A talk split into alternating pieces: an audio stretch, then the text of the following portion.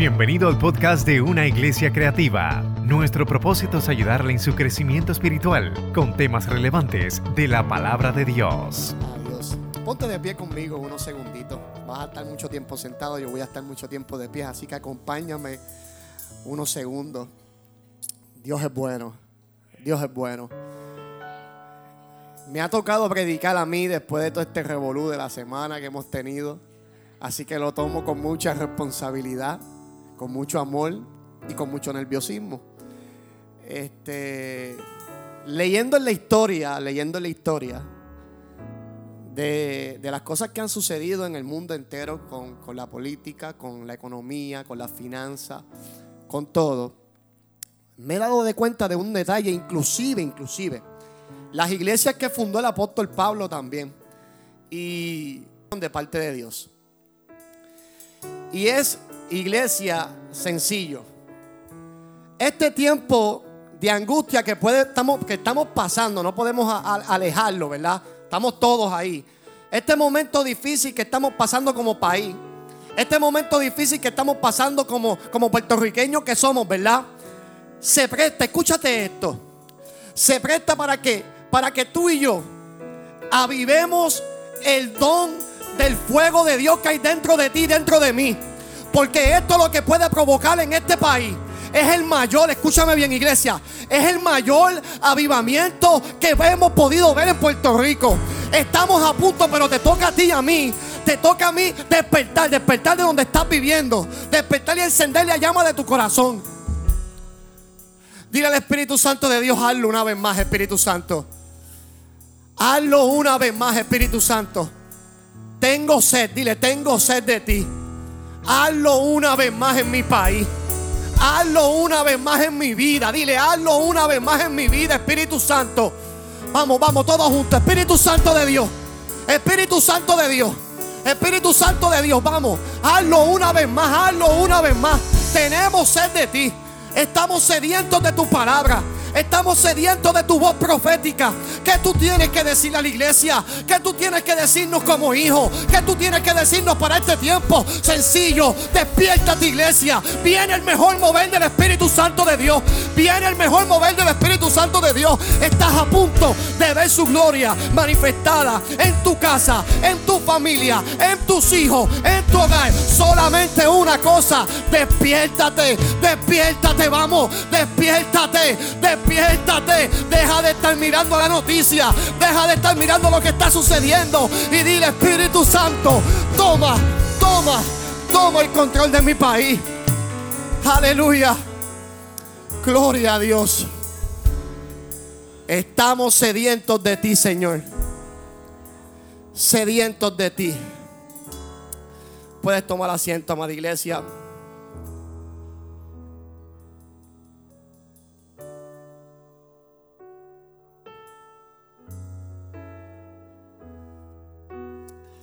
Gloria a Dios. He orado a Dios en esta semana y cuando el pastor me dijo que me tocaba predicar y el mensaje, la última vez que estuve ministrando, este, yo quería hablar de este tema y, y Dios me lo cambió. Me dijo, vas a hablar de, de- esto. Y estuvimos hablando y nos gozamos ese día. Dios tocó mi corazón bien fuerte. Entonces cuando el paz me llama, digo, ahora es que lo voy a zumbar. Ahora es que lo voy a zumbar. Y, y me meto con Dios, pero cuando estoy preparando el mensaje, como que tomó un giro. No como que la línea que yo llevaba, tomó como que un giro diferente. Y yo le decía al Señor, eh, este, está un poquito fuerte. Y a mí no me gusta mucho la confrontación, pero la palabra lo hace de por sí sola. La palabra nos confronta, no podemos evitarlo. Y yo decía, Señor, este mensaje lo, lo llevó Jessica, este tema, en un culto de adultos. Hace como un año, dos años, ¿verdad? No me acuerdo muy bien. Y en esa ocasión, cuando Jessica estaba preparando el mensaje, la reflexión de ese martes, yo le digo a Jessica que no iba a meter ¿verdad? en su tema para que ella pues, fluyera y toda la cosa, pero yo no sabía muy bien de lo que iba a hablar. Cuando yo llego, yo estoy al lado de Pastor Isaac, aquí, y cuando Jessica empieza a hablar, ella empezó a hablar del primer amor. Y ella empezó a decir cómo fue que llegó al Evangelio. Y ella algún día conocerán su testimonio con problemas de alcoholismo, no, no estaba cuidando bien a sus hijos, estaban separados ya. Yo fui el que le introduje en ese mundo. Y ella empezaba a hablar de, de, esa pasión con que ella se encontró con su Salvador, con esa pasión, y, yo la miraba desde ahí, y yo, wow, y con esa pasión que ella decía que, que cuando ella vino al Evangelio, ella no se convirtió, estábamos separados, ella fue a otra iglesia y y fue un llamado bien bonito el que hicieron. Pusieron una puerta. Y dijeron, toda persona que quiera aceptar al Señor, pase por esa puerta. Y, ella se levantó sin entender mucho del Evangelio. Llevaba como dos meses visitando la iglesia. Y pasó por esa puerta. Estoy llorando por ti. Estoy llorando por ti. Ella dice que cuando pasó por esa puerta, al día siguiente ya no tuvo necesidad del alcohol, y no tuvo necesidad de nada.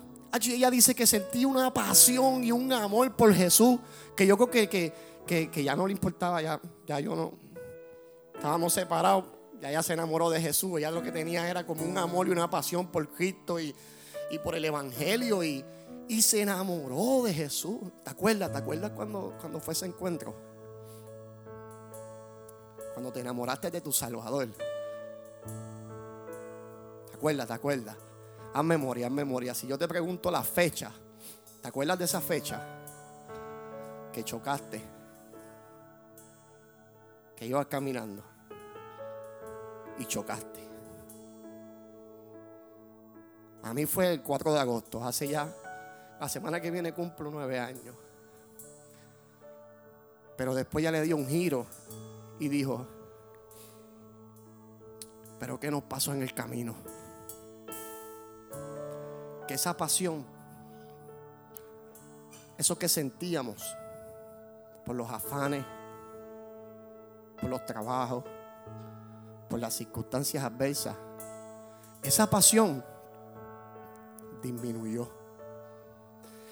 Yo estaba ahí con Pastor Isaac en una sola pieza porque yo no sabía lo que yo venía a escuchar. Y Jessica decía, ¿dónde se fue ese amor que sentíamos al comienzo. ¿Dónde se fue esa pasión? ¿Dónde se fue? Y ella habló ese día del tema que, voy a tocar esta mañana, del texto. Yo le voy a pedir que busquemos Apocalipsis capítulo 2. Gloria a Dios. ¿Alguien me puede prestar un libro, una Biblia? Es pusarla aquí para para detener la tablet.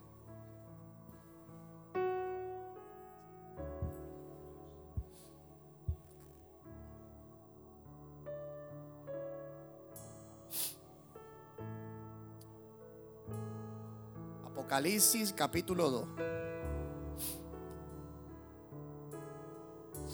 Entonces, como la palabra era un poquito confrontadora, miren esto, esto está, esto está muy fuerte. Pues hace como una semana y media, pastor, yo le dije al Señor, mm, mm, yo no la voy a llevar. La voy a cambiar por una palabra era de, de, fuego, de voz para adelante, de, de ánimo. Señor, me la tienes que confirmar, pero casi, casi con la vaca verde. Usted sabe lo que es eso, ¿verdad? Usted sabe, la confirmación ahí, mira, bien certera ahí. Tiene que confirmarme esto, Señor, porque y me puse en una pelea con Dios y dije, Señor, esta es la palabra que tú quieres que yo lleve a la iglesia en este tiempo. Jessica, eso fue hace ocho años, ocho años. Eso fue hace ocho años que se convirtió en esa iglesia. Y Jessica y yo estamos en el negocio. Hace el lunes pasado, si no me acuerdo, el lunes anterior, miércoles, perdón, miércoles. Jessica no va porque Jessica tiene su trabajo. Ella no va casi a Londres. Ella fue ese día a llevarnos unas cositas y, se quedó en el counter. Y de momento yo estoy atrás en las lavadoras y va corriendo por de mí llorando. dice, ven acá, ven acá, ven acá, ven acá, para que tú ves algo, ven acá. Digo, ¿qué pasó? Le dije, a lo mejor un cliente, ¿sabes cómo son los clientes a veces, verdad? a lo mejor un cliente dijo algo y hay que brincar el counter. No, no, no. mentira, mentira. Y cuando yo voy para allá, yo veo a este hombre bien alto. Me dice, Dios te bendiga. Y Jessica me dice, Él fue el predicador cuando yo me convertí.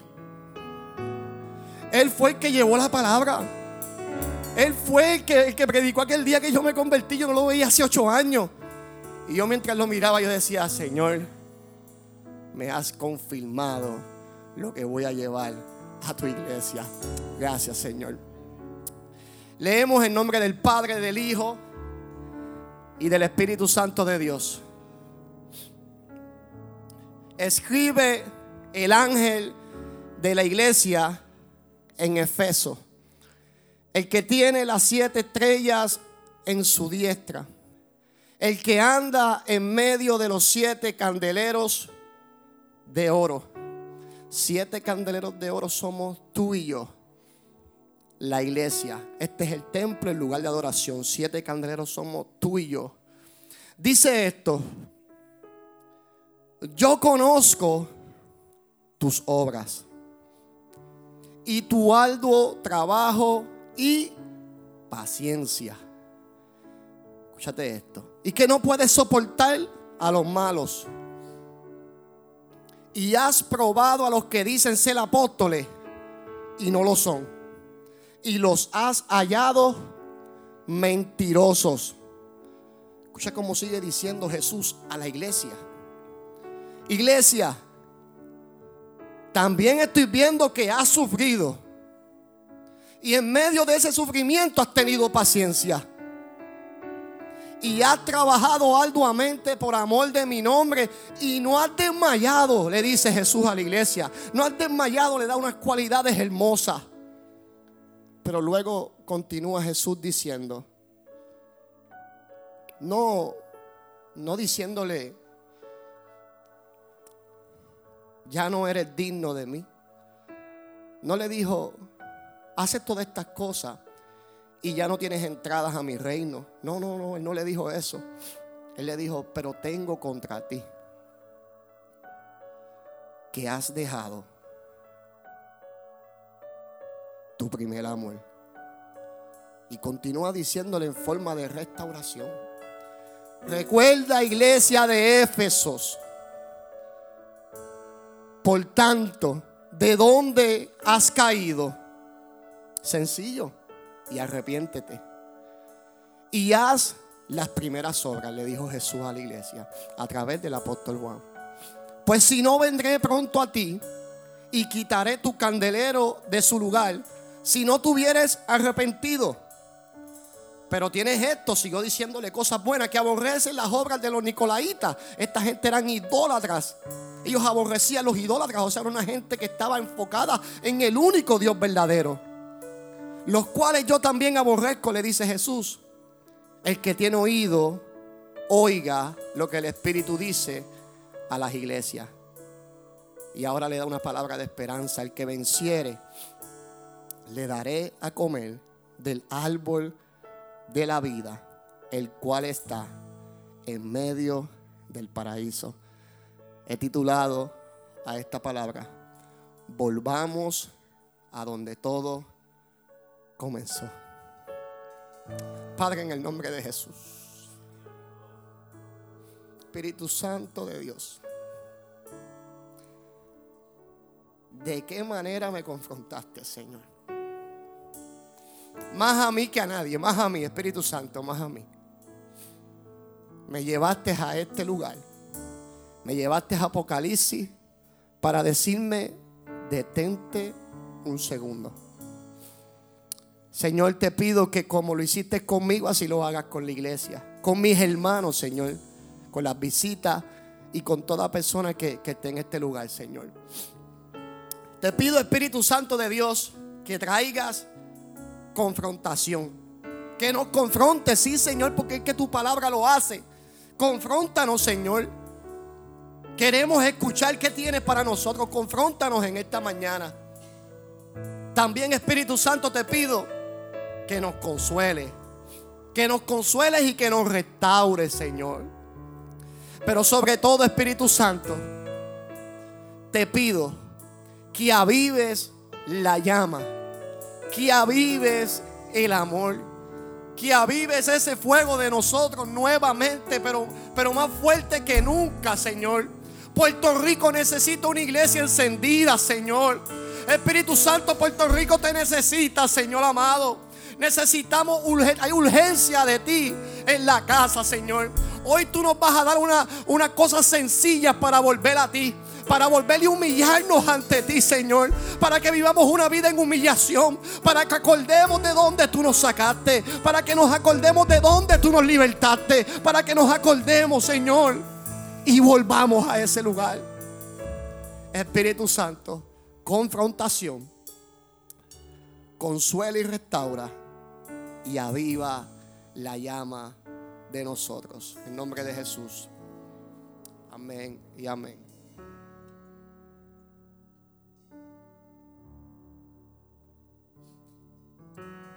Gloria a Dios.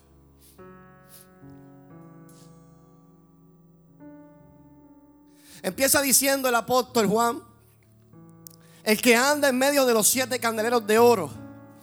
Me llama la atención un poco que todos los discípulos, todos los discípulos fueron asesinados, decapitados, crucificados.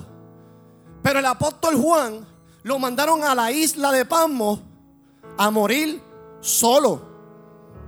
No lo crucificaron igual que a los demás. No lo decapitaron igual que a los demás. Lo mandaron a morir solo. Y en medio de esa soledad, allá en esa isla, en medio de, de que no había ningún tipo de distracción, no habían amistades, no había nadie en ese lugar. Solo lo que le quedaba al apóstol Juan era una cosa, la presencia de Dios. Solo lo que le quedaba al apóstol Juan no había nada de distracción, ya no había persecución, ya no había nada, ya la iglesia los habían sido perseguida por completo. Él estaba en esa isla solo, a él le quedaba solamente una cosa, la presencia de Dios. Y en medio de lo que era la circunstancia aparentemente más difícil para el apóstol Juan, Dios la usó para favor de la iglesia. En medio de la circunstancia más adversa donde él estaba solo, donde él ya no tenía esperanza donde él no le quedaba nada. En esa isla tuvo un encuentro bien especial con el Espíritu Santo de Dios. Y ahí el Espíritu Santo le da la mejor revelación. La mejor revelación, que no es para meternos miedo, es un libro de esperanza. Y ahí le dice, escribe. En medio de esa soledad que él tenía. Porque esos son los momentos que Dios usa para hablar contigo y conmigo. Cuando estamos a solas. Cuando hay poca distracción en el ambiente. Cuando ya no nos queda nadie, ningún consejero, cuando no nos queda nadie, solamente tenemos a Dios. Y en ese momento Dios usó al apóstol, al apóstol Juan para escribir uno de los mejores libros de esperanza que hay en la Biblia. Le dice al apóstol Juan, escribe. Escribe para las iglesias. Y quiero hacer un paréntesis aquí. Hay textos en la Biblia que son literal para algunas personas en específico. Algunas conductas, algunas cosas. Pero cuando el Espíritu Santo le dice al apóstol Juan que escriba a las, a las iglesias, tú y yo estamos ahí, en esas siete iglesias. Tú y yo estamos identificados ahí. Y le dice, le dice Jesús a iglesia, al apóstol Juan, escribe, apunta ya estamos en los tiempos finales. Te voy a dar la revelación de, cómo va a ser el tiempo final para la iglesia. Vamos, escribe. Pero antes de que yo vaya por su pueblo, antes de que yo vaya por la iglesia, necesito que me ayudes con unos pequeños detalles. Hay unas cositas que yo quisiera que la iglesia mejorara. Lo están haciendo bien. Pero, pero Juan, hay unas cositas que quiero que apunte, unos últimos detalles finales, unos últimos detalles para que la iglesia ande como yo necesito que ande. La iglesia de Éfeso, esta carta va dirigido, mira cómo empezó. El apóstol Juan empieza hablándole, son siete iglesias y empieza con Éfeso. ¿Por qué empezó con Éfeso? ¿Por qué el apóstol Juan empieza a hablarle a Éfeso? Éfeso fue una ciudad, fue una iglesia fundada por el apóstol Pablo. Y dicen los historiadores, dice la gente que sabe de teología, que fue una de las iglesias o fue la iglesia que más difícil se le hizo al apóstol Pablo fundarla. ¿Por qué? Porque esta gente estaba cómodos. Esta gente aparentemente todo estaba bien para ellos. Tenían el mejor comercio de ese viejo mundo. El mejor comercio era en Efeso. Tenían el mejor turismo para aquel tiempo. Tenían una economía estable, saludable. Esta gente vivían bien. Pero tenían un problema. El turismo iba ahí, a ese lugar, porque esa gente tenían un templo enorme, pero un templo enorme. Él dice que era de los mejores templos que había en el viejo mundo. Dedicado a la diosa, a la aparentemente diosa Diana. Y después usted lo busca de asignación, todas las barbaridades que se hacían allí, todas las cosas que se pasaban allí. Pero los turismos, el turismo era bien fuerte porque querían ir a ver y estar en ese templo. El apóstol Pablo no se le permite ir en su primer viaje. Él quería ir a Efeso ya a meterle las manos encendido, encendido por el Espíritu Santo. Vamos para allá, vamos para allá, montar. No, no, no, no, no.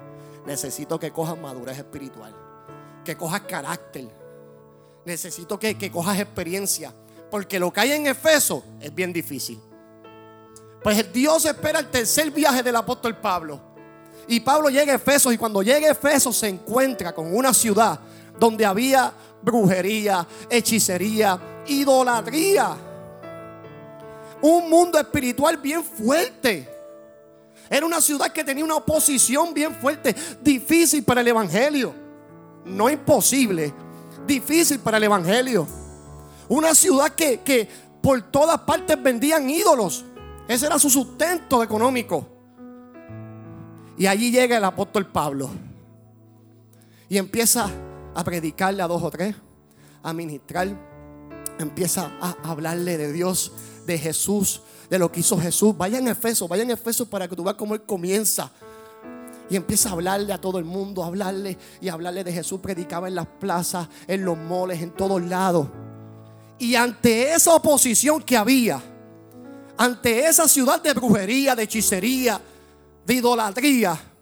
Dicen los historiadores que fue el lugar de mayor avivamiento donde Pablo haya visitado. Dicen los historiadores que los demonios empezaron a salir. Dicen los historiadores que los, idólatras empezaron a dejar de vender.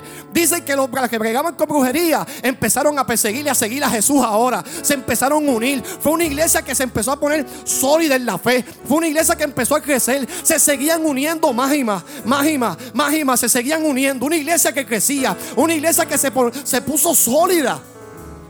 Dicen que el apóstol Juan también predicó en este lugar. Timoteo ministró en este lugar. El apóstol Pablo estuvo en este lugar más que en ningún otro lado. La iglesia de Éfeso era bien importante para Dios.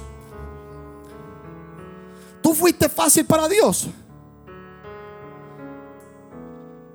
¿Cuánto tiempo Dios estuvo llamándote? Y los que llevan todo el tiempo en la iglesia, ¿cuánto tiempo Dios estuvo buscando tu atención? Para que aún medio de la iglesia le sirvieras con todo tu corazón. Al igual que Éfeso, tú y yo no fuimos fácil. Los hicimos bien difícil para que Dios hiciera la obra en nosotros. Dios nos llamaba por todos lados. Dios nos llamaba donde quiera que nos metíamos. Mira, yo me acuerdo.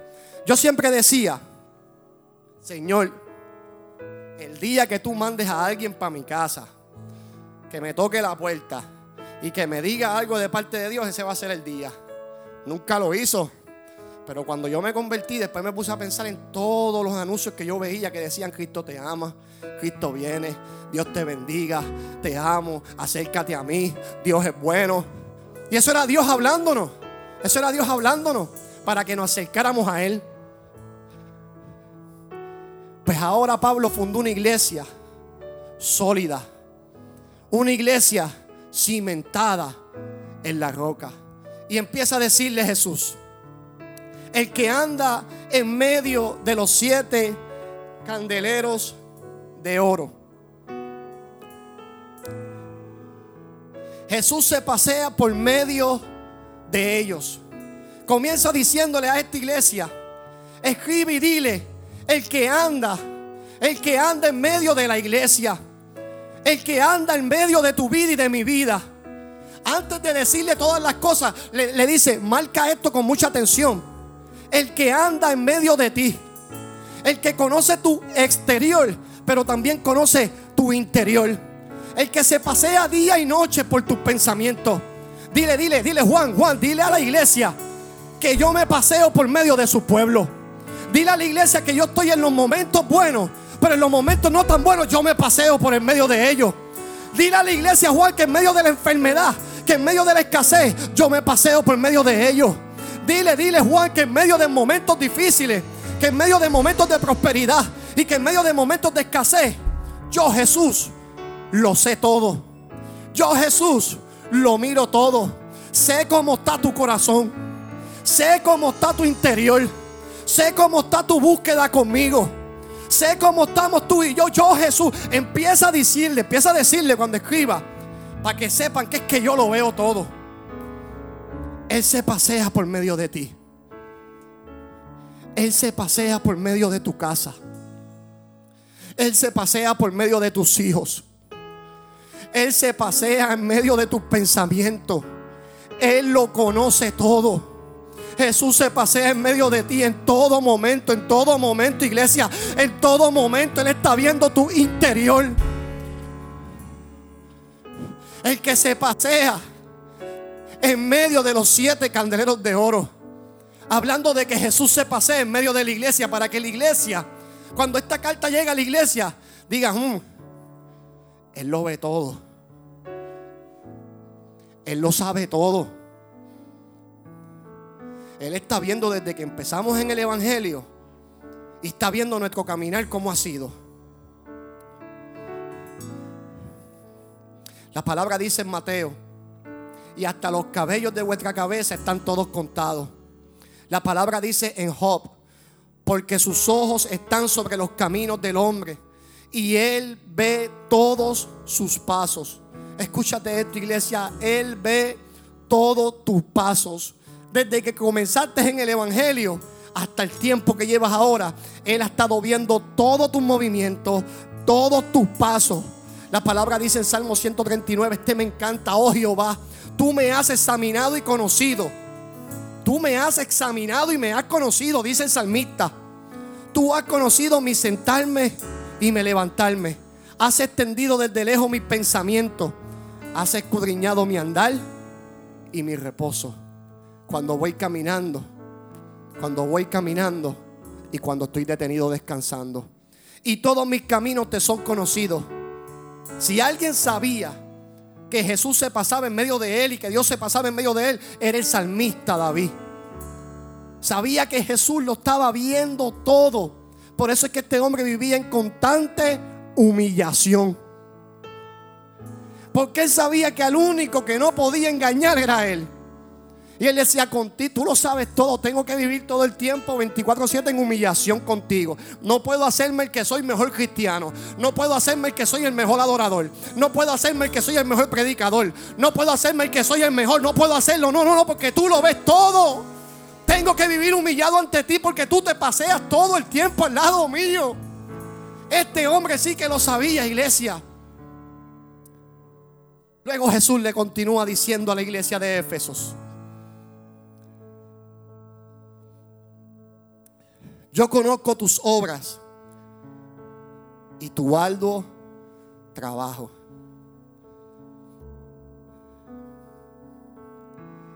Jesús conoce tus obras. Obras son las cosas que Él te mandó a hacer. Arduo trabajo son las cosas que nosotros hacemos pensando en que le agradan a Dios, que también hay que hacerla. También hay que hacerla. Le dice Jesús, dile que yo conozco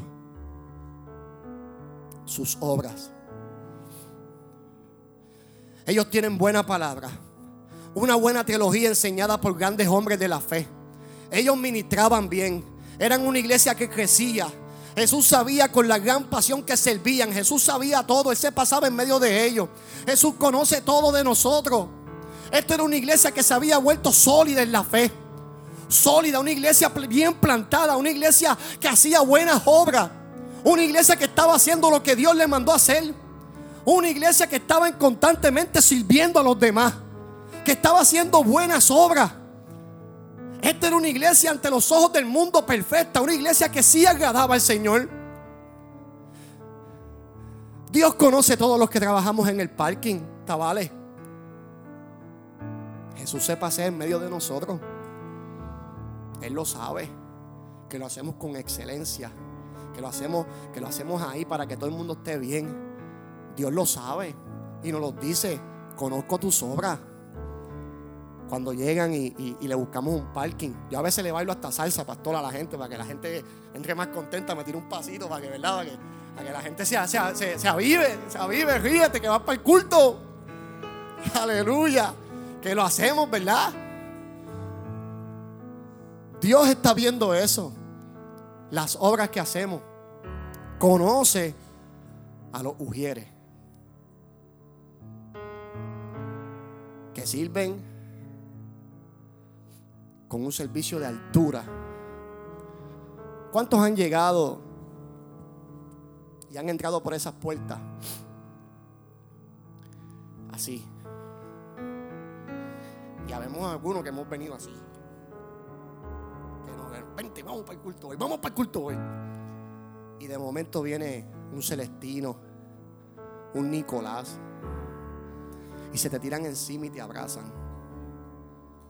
Jesús dice, yo me paseo en medio de ustedes, yo veo eso. Yo veo esas obras. Está diciendo la iglesia de Éfeso, yo veo eso. Que lo hacen con excelencia los del Nursery. La iglesia del niño, César y Nilda. Dios ve eso. Dios lo ve.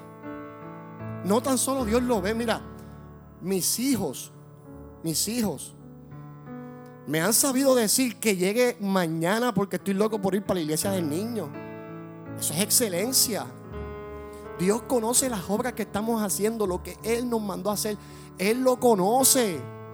Él conoce los del nursery, Él conoce los de adoración, Él lo conoce todo y nos está diciendo, yo conozco sus obras, felicitándonos.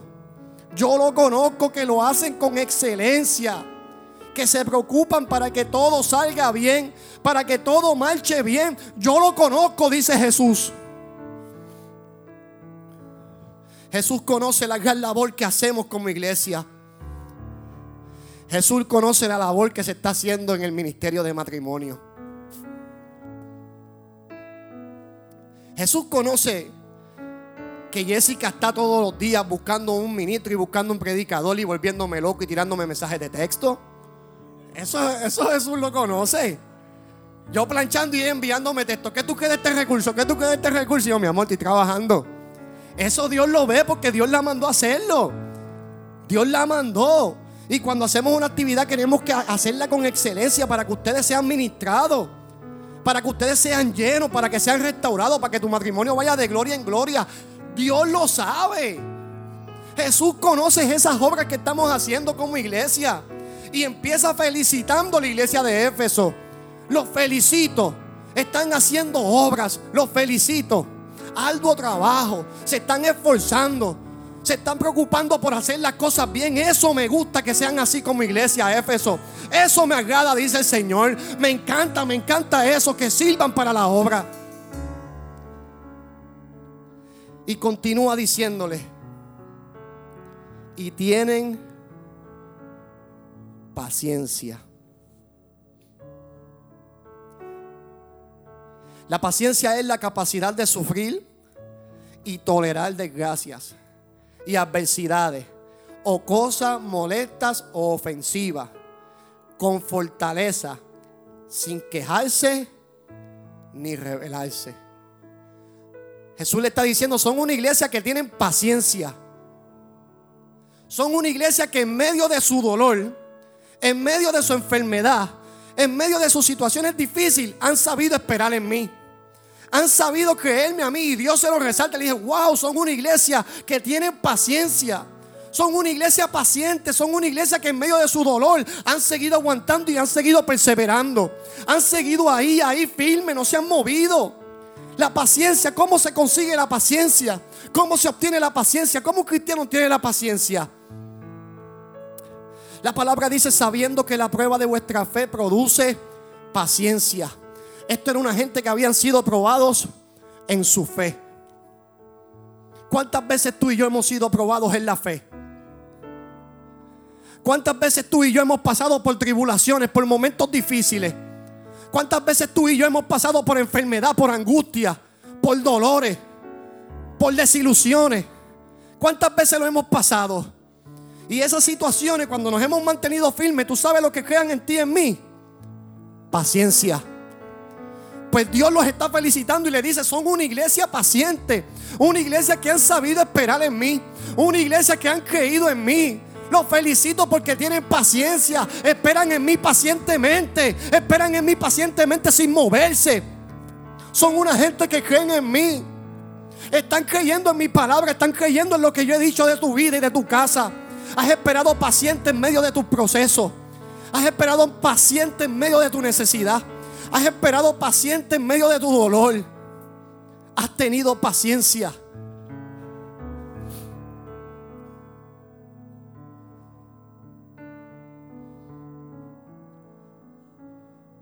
Gloria a Dios. Tenían paciencia. La paciencia es la gran palabra y antigua palabra griega upumone, el cual significa una paciencia firme. En este sentido, la iglesia era una roca sólida, una iglesia bien cimentada y bien plantada. Tenían paciencia para trabajar en la obra, tenían paciencia para esperar en Dios, adquirieron paciencia con sus tribulaciones, con sus momentos difíciles, adquirieron esa paciencia. Y Jesús los felicita y le dice, hacen buenas obras y también son una iglesia paciente. Continúa diciéndole, y has probado los que dicen ser apóstoles y no lo son. ¿Qué te deja entendido esto? Que esto era una iglesia que tenía buen discernimiento. Era una iglesia que no cualquiera se podía para hablar, hablarle de la palabra de Dios. No, esta gente conocía el fundamento de la palabra, de la teología. Esta gente conocían verdaderamente la palabra, las escrituras. Y sabían quién era y quién no era. Y Dios se lo dice, oye, ustedes son gente que tienen discernimiento. Ustedes saben quiénes se están moviendo y quiénes no. Quiénes hablan la verdad y quiénes dicen mentira. Quién es profeta y quién es falso profeta quién es apóstol y quién no es apóstol. Ustedes lo están conociendo, ustedes lo saben. Los felicito, tienen ese discernimiento. Y continúa diciéndole, y has sufrido, y has tenido paciencia, y has trabajado arduamente por amor a mi nombre, y no has desmayado. Era una iglesia que había sufrido era una iglesia que había pasado por muchos momentos difíciles.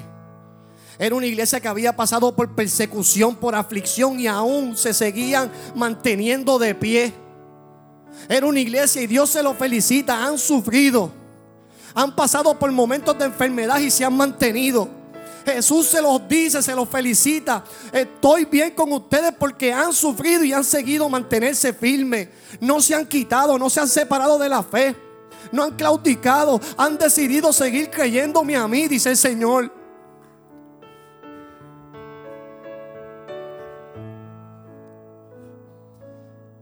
Pero a veces ese sufrimiento me encanta como, como Dios, como Jesús empieza esta, en este punto. Porque le dice, han sufrido yo sé que has sufrido. Yo sé que has pasado por momentos difíciles. Porque ahora viene lo que le va a hablar fuerte. Porque a veces, iglesia, los momentos difíciles, cuando llega el caos a tu vida y a mi vida, cuando llega la desilusión en el ministerio, cuando llega la desilusión en tu casa, en tu familia, en tu negocio, en tu trabajo. En muchas ocasiones esto hace que mi pasión y tu pasión mengüen. Pero es que yo le estoy sirviendo al Señor y me siguen pasando cosas malas. Y empieza a menguar ese primer amor. Y por eso Jesús le dice, yo conozco que has sufrido. Yo conozco que has pasado por momentos difíciles, por tribulación. Yo lo conozco, yo lo conozco. Y le está diciendo, en medio de eso he visto cómo ha menguado tu amor por mí.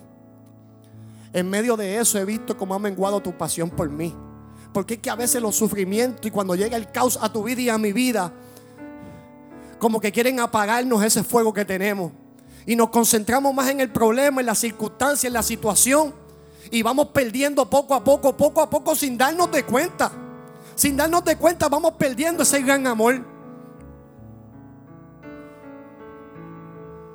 Aquí es que Dios le da el giro. Le dice un montón de cosas buenas. Le dice todo lo que han hecho bien. Pero ahora les dice, pero tengo, pero tengo contra ti que has dejado tu primer amor. Me llama la atención la palabra dejado. Que Dios usa dejado, no usa has perdido tu primer amor. Porque cuando perdemos algo no sabemos dónde lo dejamos, dónde lo pusimos. Está perdido. Pero cuando dejamos algo sabemos dónde está. Cuando dejamos algo tenemos una idea dónde lo dejamos. Y por eso Dios le dice, has dejado tu primer amor. Tú sabes bien dónde lo dejaste. Tú sabes bien cuál fue la circunstancia que te hizo menguar un poco. Tú sabes bien cuál fue la situación, la circunstancia que te hizo disminuir ese amor, esa pasión por mí. Tú sabes bien dónde lo dejaste, dice el Señor. Más que en el exterior de ellos.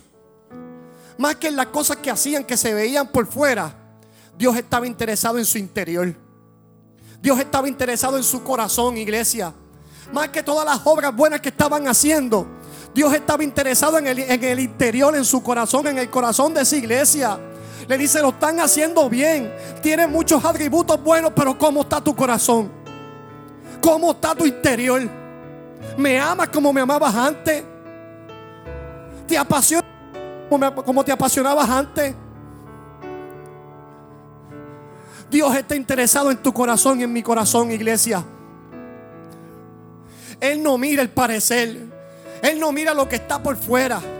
Él está interesado en tu corazón. No sé si se acuerdan cuando se encontró con Pedro después de ser resucitado Jesús. Se encuentra con Pedro y no le dice a Pedro, tuvo dos días sin ver a Jesús. No le dijo, Pedro, ¿cuánta gente te ganaste en estos días? ¿A cuánta gente le predicaste mi palabra? ¿A cuánta gente le hablaste de mí? No le dijo eso. Lo miró directamente a los ojos y le dijo, Pedro, tú me amas. Interior. Interior. Pedro podía hacer un montón de cosas, pero Jesús cuando lo ve le dice, Pedro, tú me amas. Tú me amas como me amabas antes. Tú me amabas, Iglesia Cristiana Emanuel, como me amabas antes. Tú me amabas. Tú me buscas como me buscabas antes. Tú vas a tu lugar secreto como lo hacías antes. Tu día a día te conectas conmigo, interior. Yo conozco tu corazón. Conozco tus obras que lo estás haciendo bien, pero también conozco tu corazón. Conozco tu interior. ¿Cuándo fue que esa pasión disminuyó? ¿Cuándo fue que dijiste voy a aguantarme un poco? No voy a servir tanto, necesito un tiempo. ¿Cuándo fue? ¿Cuándo fue? Yo miro el corazón, dice Jehová. Yo miro el corazón, dice Jehová. Yo miro el corazón, dice Jehová. Ante exteriormente puedo hacer muchas cosas. Puedo brincar. Puedo hablar duro como yo hablo. Puedo hacer un millón de cosas para el Señor. Pero Dios me está diciendo, Gaby, lo que me importa es tu corazón. Lo que me importa es tu interior. Las obras son buenas. Gracias por hacer la iglesia. Pero me interesa más tu corazón. Aleluya.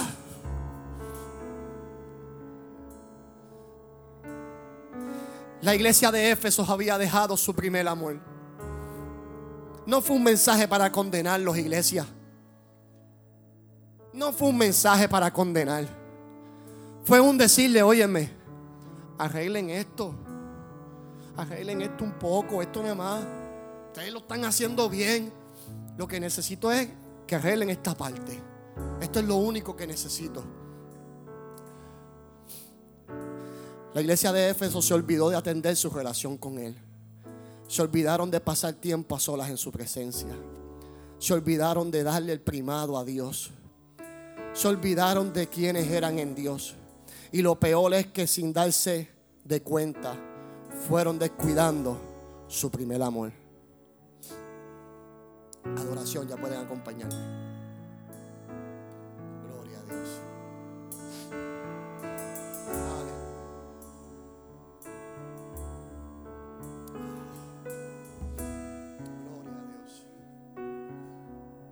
Pero ¿cuál es tu primer amor? ¿Cuál fue tu primer amor? Tu esposa, tus hijos, tu esposo. Es que antes que conociéramos a Jesús no sabíamos amar. Antes que conociéramos a tu Salvador y mi Salvador no sabíamos lo que era amor. No conocía, teníamos una idea, pero no sabíamos verdaderamente el significado de la palabra amor. No sabía cuál era el mejor acto de amor que existía en la humanidad. Que alguien que estaba en el cielo entregó a su único hijo a morir por ti y a morir por mí en la cruz del Calvario. Que alguien viendo tu dolor, viendo tu crisis, viendo tu circunstancia, dijo, mando a mi hijo a morir por ellos, para restaurarte, para levantarte, para sanarte, para glorificarse en tu vida, para que vivieras en paz, para que vivieras bien. Esa fue el mayor, ese fue el mayor ejemplo de amor. Jesús mandó a su hijo por ti, por mí. Cuando venimos a Jesús, verdaderamente empezamos a conocer lo que significa el verdadero amor. Cuando venimos a Jesús, verdaderamente podemos decir, he conocido un amor verdadero. La palabra dice, con amor eterno te he amado, que he extendido sobre ti mi, miser- mi misericordia, mi favor y mi gracia, porque con amor eterno, antes de que tú nacieras, Él te amó desde la eternidad. Ese fue tu primer amor. ¿Te acuerdas cuando llegaste a Él? ¿Te acuerdas, Saúl? Cuando llegaste a Jesús, ¿sabías lo que era el amor? Wow, con qué amor te abrazó, ¿verdad? Te restauró y te levantó. ¿Te acuerdas, Rubén? ¿Te acuerdas cómo llegaste? Wow, ¿conocías el amor? No conocías el amor. Y Jesús te abrazó. Jesús te recibió. Jesús restauró tu familia. Wow, empezaste a conocer lo que era un verdadero amor. Antes que ustedes me amaran, yo los amé primero, dice la palabra de Dios. Amor. Ese es tu primer amor y mi primer amor. Yo me acuerdo que yo andaba sin fe y sin esperanza. Perdido. Yo pensaba que para mí no había, no había nada que cambiara mi vida. No tenía ya ni fe, ni esperanza, ni nada. Y un día me encontré con Jesús. No conocía lo que era el verdadero amor. No conocía lo que era amar a nadie. Y un día me encontré con Jesús. Y ese día puso sus manos sobre mi espalda. Me limpió de todo pecado. Tiró sobre mí su sangre preciosa y me hizo un hombre nuevo. Lo mismo que hizo contigo. Lo mismo que hizo con tu familia. No sabía lo que era tu primer amor. Tú no sabías lo que era amor, lo que era amor hasta que Cristo llegó a tu casa. Hasta que Cristo llegó a tu vida. Ese es tu primer amor.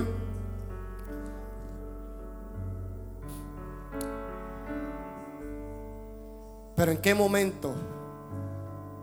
¿En qué momento, iglesia? Fue que dejé ese primer amor.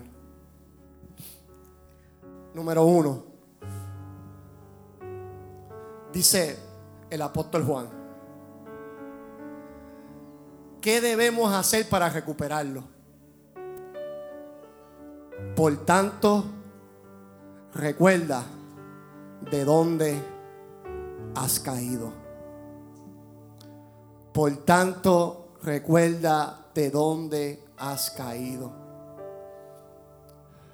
Es recordar en el momento que perdimos la pasión. ¿En qué momento se apagó un poco esa llama? recordar, buscar en el interior o preguntarte en qué momento. Quizás por los tropiezos de la vida fueron los que apagaron mi pasión por Él, mi amor por Él. Los momentos difíciles hicieron que se apagara esa llama, ese fuego que había dentro de mí. ¿Qué sucedió en el camino? ¿Qué sucedió en el camino? Dificultades en el matrimonio, dificultades en el ministerio, dificultades en la familia.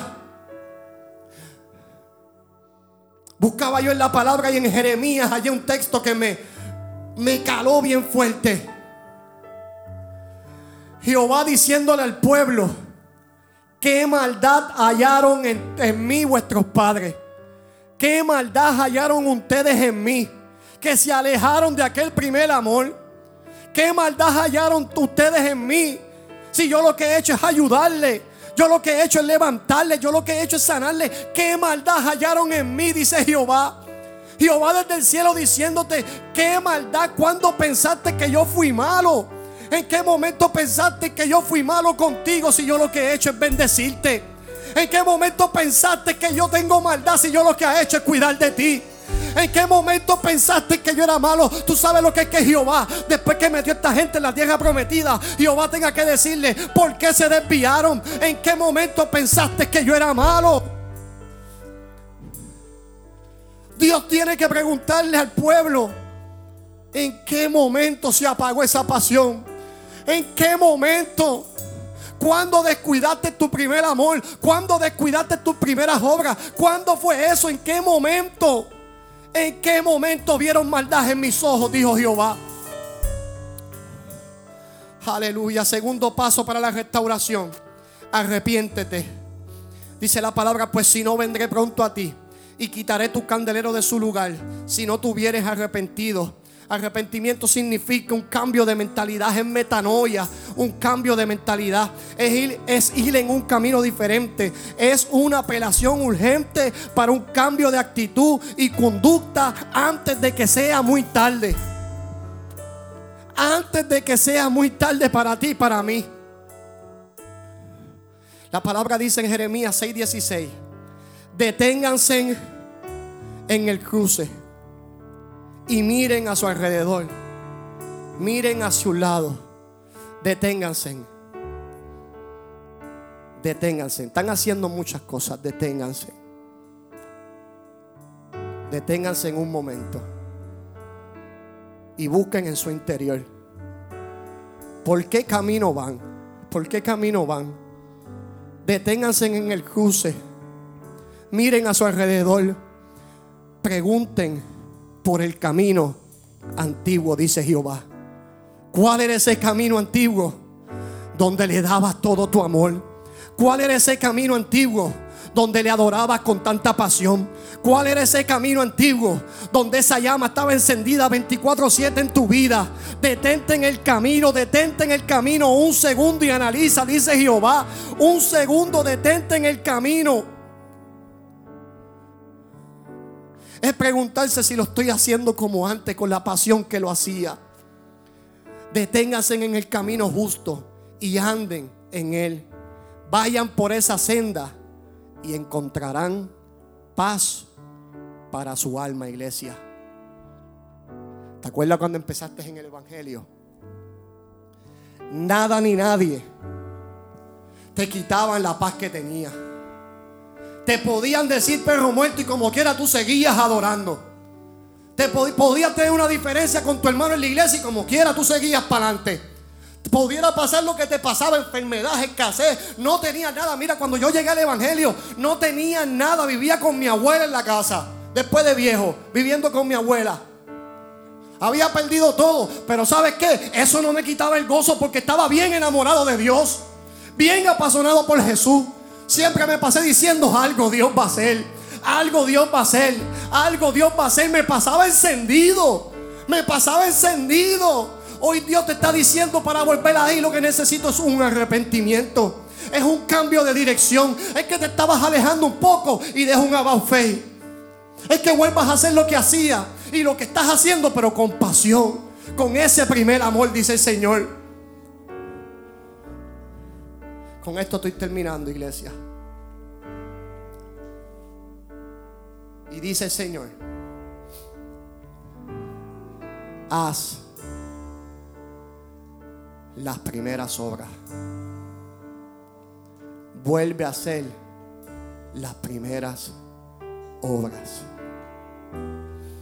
Recuerda cómo solías pasar tiempo con Él. Recuerda cómo solías orar. ¿Recuerdas el gozo que sentías juntarte con otros hermanos? ¿Recuerdas lo emocionado que estabas de hablarle a todo el mundo de Jesús y de tu Salvador? Primeras obras. ¿Recuerdas el tiempo que pasabas en su presencia anhelando más y más y más y más del Espíritu Santo y más de Él y más de Él y más de Él?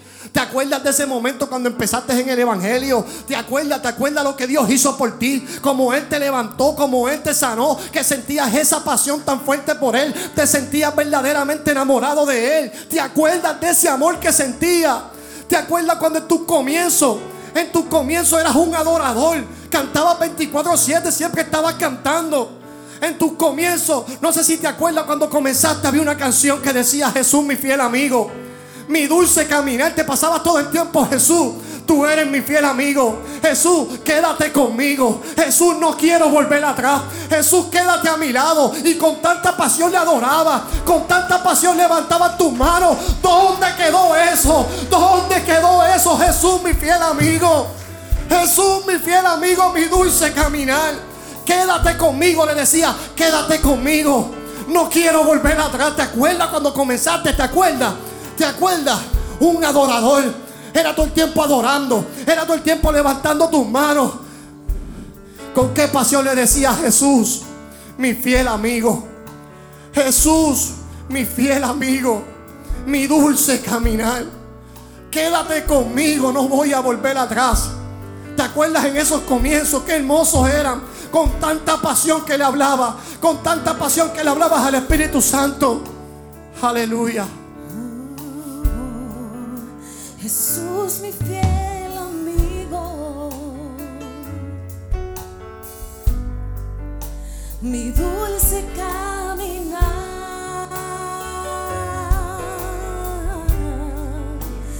Quédate Gloria conmigo, no puedo volver atrás. Vamos, acuérdate, acuérdate, acuérdate. No quiero volver ¿Cómo le decía? Cómo le adorabas, cómo le encantaba con tanta pasión. Llévame allá donde sé que habrá Gloria a Dios. donde tengo que Qué comienzo.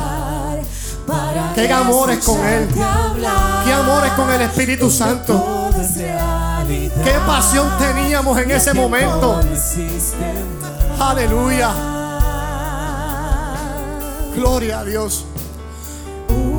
Una y otra vez. Gloria a Dios. Al estar yo Espíritu Santo de Dios. Llévanos a ese lugar nuevamente. Espíritu Santo de Dios, llévanos a donde todo comenzó. Llévanos a donde todo comenzó. Llévanos al comienzo, a ese primer amor. A ese primer amor, llévanos, llévanos ahí. Llévanos ahí. Llévanos ahí. Jesús, tú eres mi fiel amigo. Jesús, tú eres mi fiel amigo. Te adoro. ¿Te acuerdas? ¿Te acuerdas? ¿Cómo le adoraba? Esa llama encendida. Esa pasión encendida. Oh, quédate conmigo. No quiero volver. No vuelvo atrás. No vuelvo atrás. No vuelvo atrás. Así le decías en tus comienzos. Así le decías en tus comienzos.